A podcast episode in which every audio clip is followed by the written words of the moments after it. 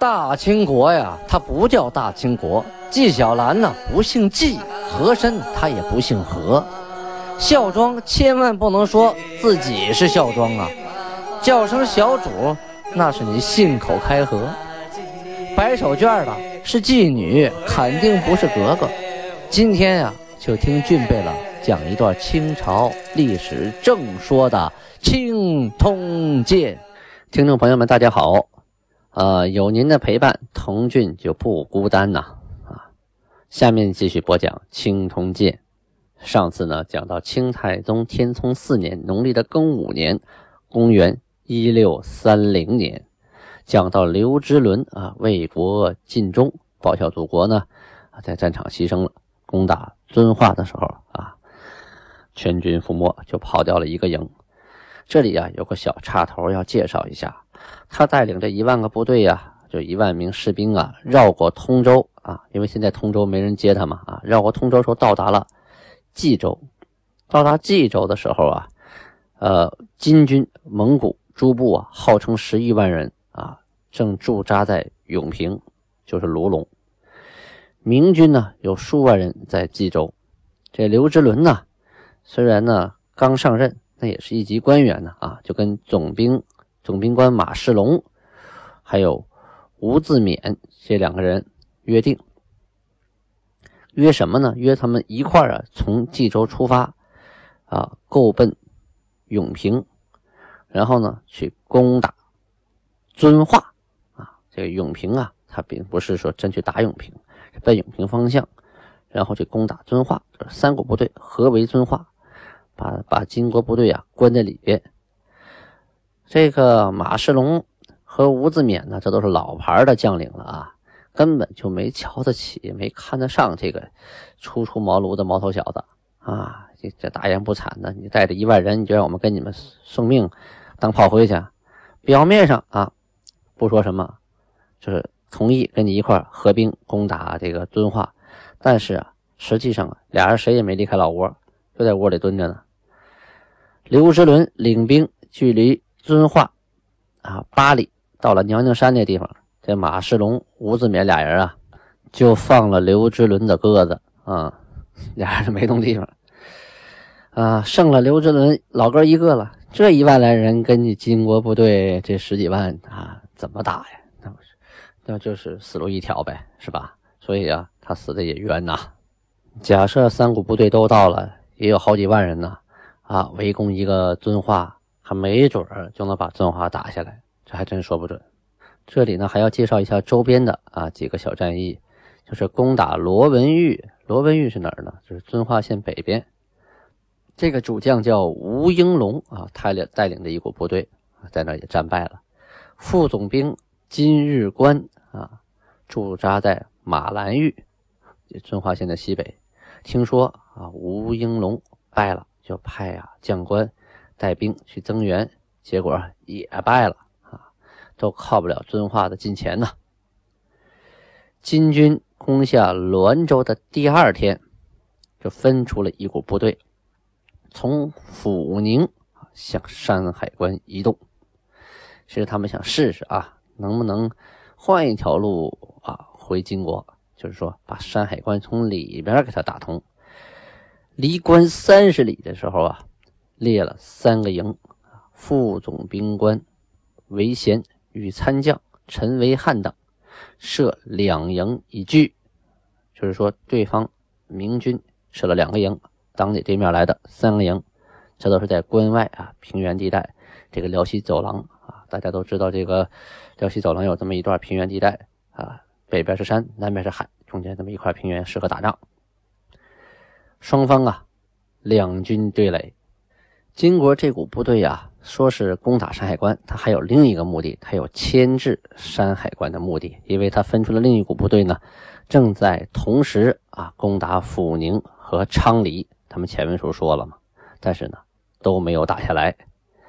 后来这个明朝的副总兵官韦贤呢，奉了军令去攻打遵化，到了城西的时候啊，遵化城中的金军。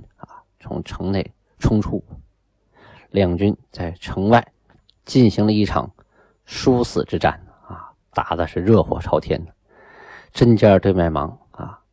后来打着打着，金兵突然呐，哎，撤兵入城啊！这一撤兵入城，魏贤一看机会来了，你往城里撤，我往攻，你门来不及关，我不就进去了吗？啊，这后队乘势进攻，可刚到城下，金军刚一撤下去，这城上的矢石如雨啊，啊，弓箭呢密如雨点呐，啊，同时城里又有一股新的部队啊冲出来了。原来这个金军呢，为了保存实力啊，打的这循环战啊，你不是一波部队来打我吗？我派一部分来跟你应战，打累了我再换人，这么的来折腾，把你打个疲劳战，直到你扛不住为止。而没想到呢，这个明军呢，啊，贪功心切，就借势往城里攻。他到了城下呀，加上城内的兵丁啊，新兵啊，除了战斗，战斗力很强，再加上城上啊。箭如雨下，这个副总兵官韦贤啊，陷入阵中啊，无处躲藏啊，被乱箭射死啊。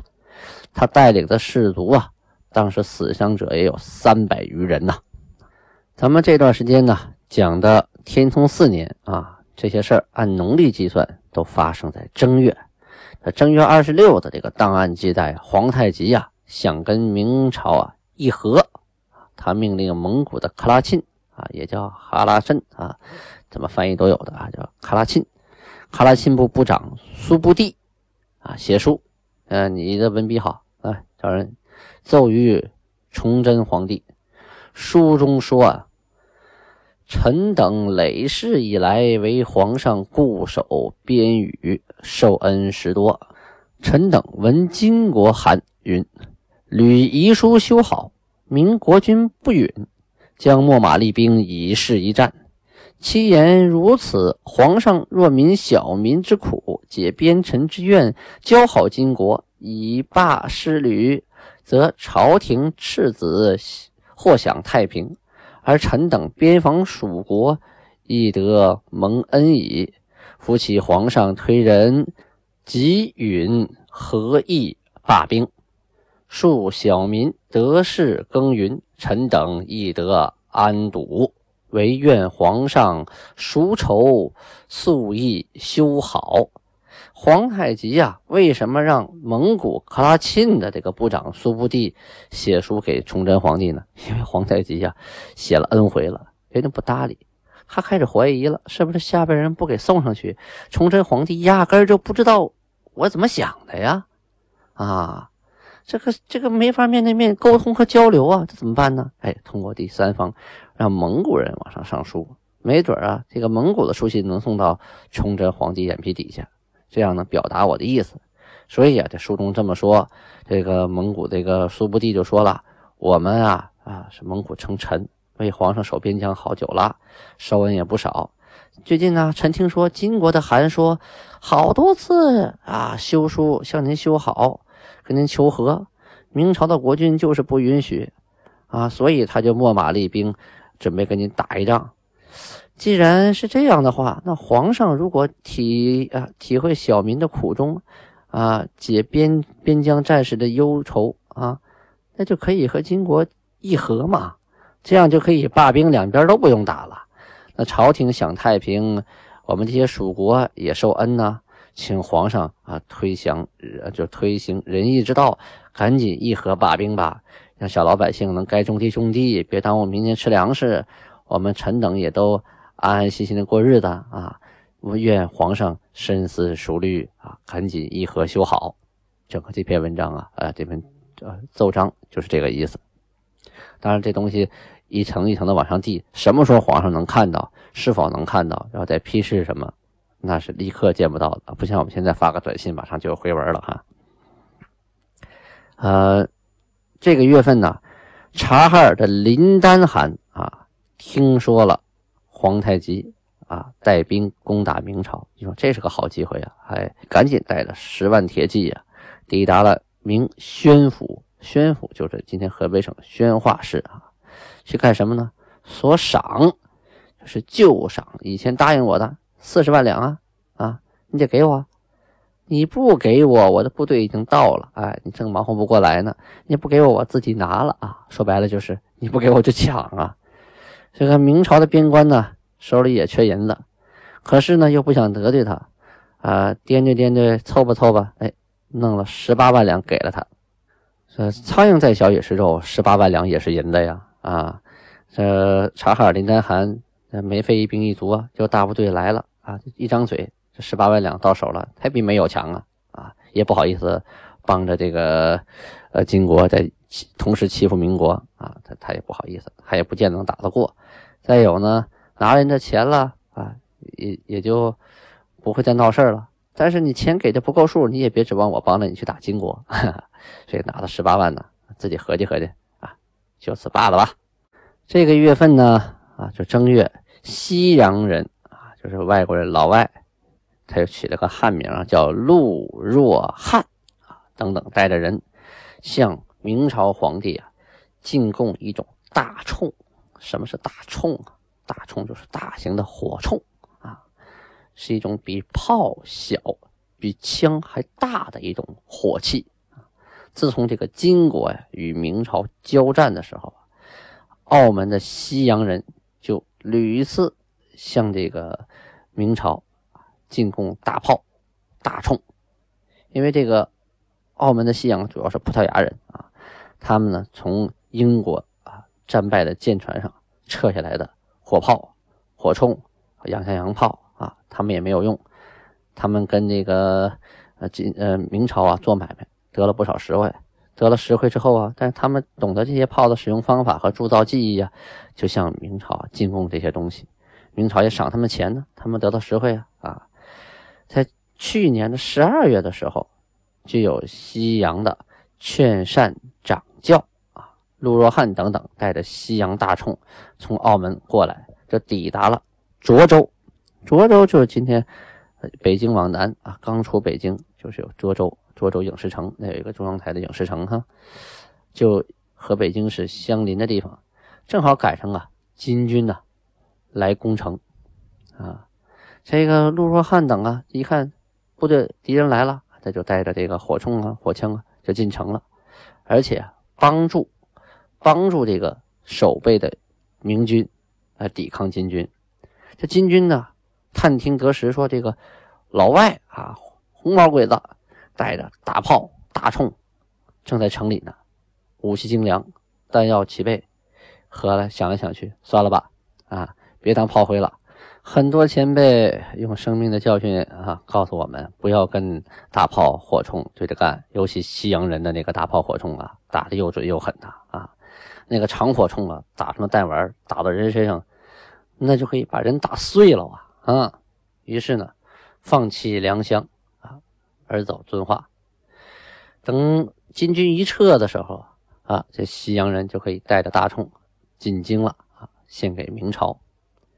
陆若汉呢，与统领攻杀德西劳啊，这个攻杀德西劳啊，有的文档上写的是攻杀特西劳，有的是攻杀的白少的西劳，容易让人误会啊。其实这是一个外文名字的音译，它的名字就音译过来是攻杀的西劳，具体怎么写阿拉不晓得啊，这汉字继承了攻杀的西劳。有些汉字，它本身要记录其他国家的语言，它永远是不准确的，包括满语，它不可能准确啊。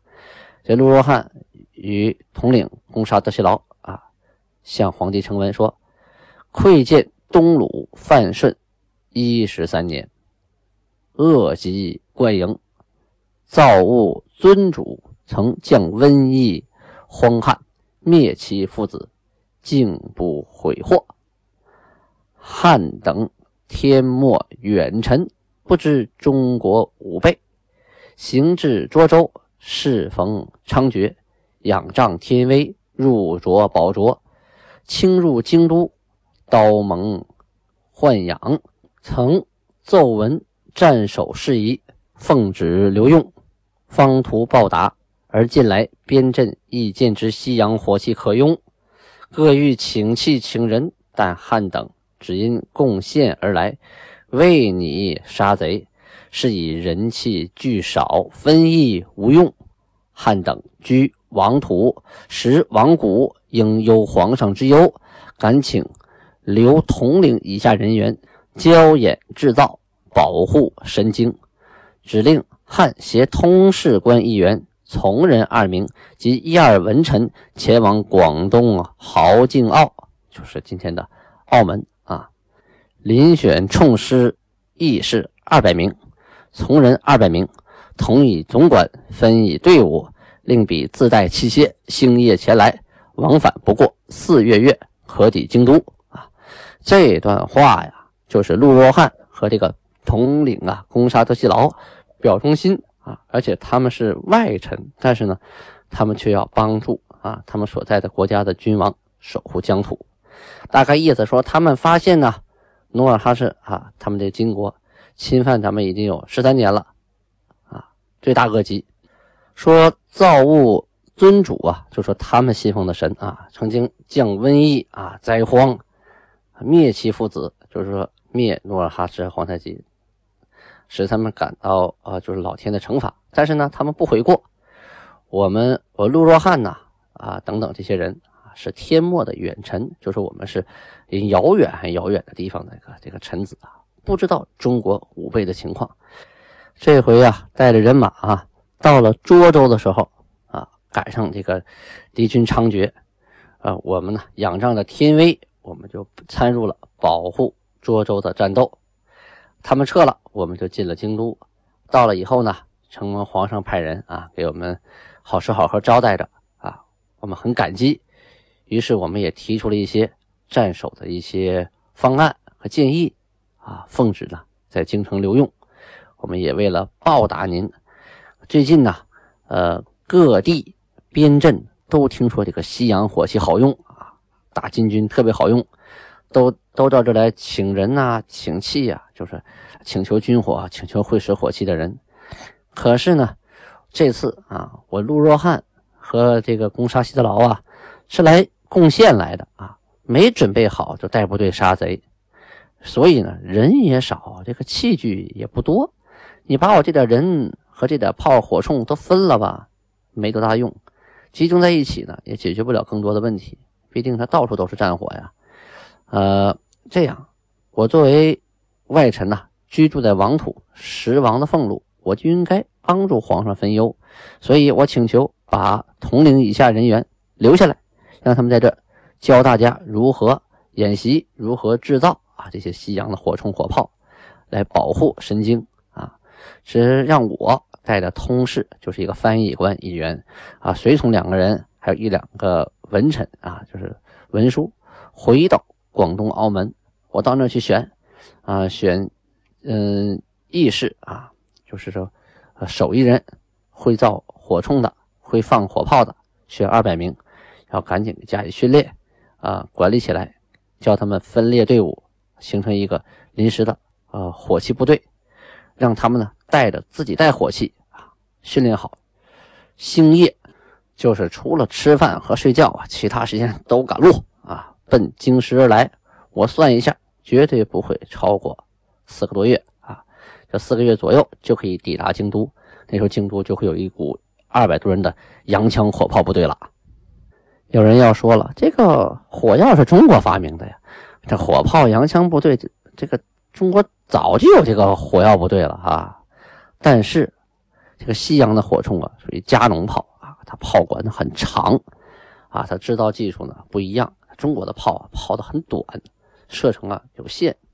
这西洋的火炮呢，远能打到好几十里地以外，所以而且准。所以你放这个炮啊，它需要有技术，要不然这炮也不一定落哪儿去了。它近了好打是吧？你往远了就不好打了。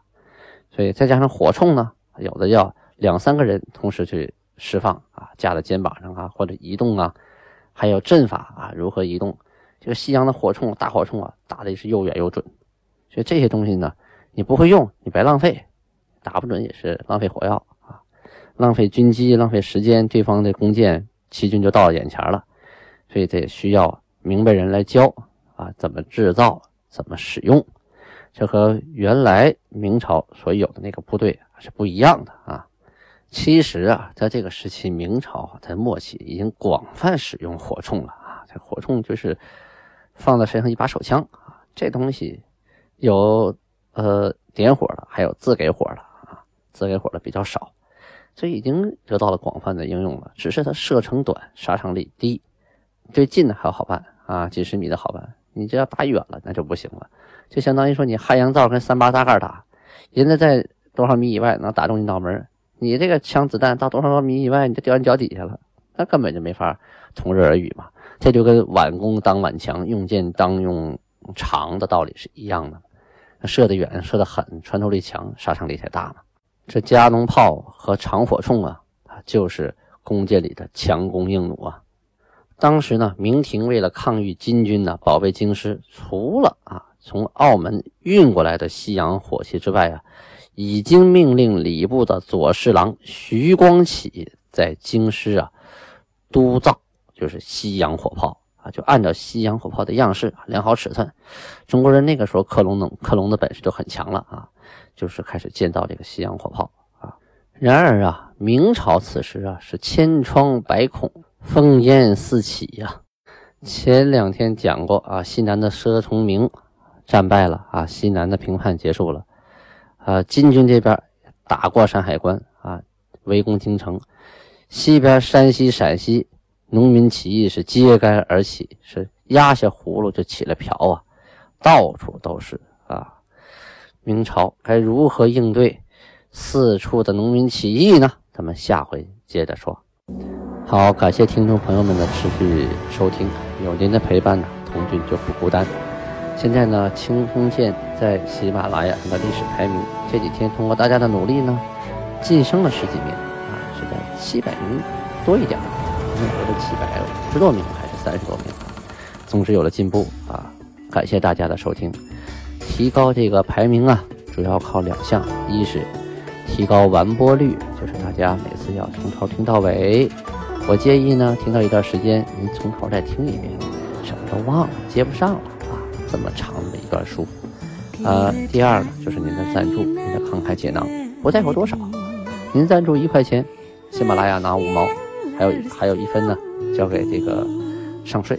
我拿四毛九，但我从来没取过这个钱啊，一直在这里存着，呃，加起来现在有四百多块了吧？哈哈哈好，呃，就继续欣赏由巴尼赫赫带来的满语歌曲吧，安布拉巴尼哈，欢迎您留言，欢迎您赞助，欢迎您转发。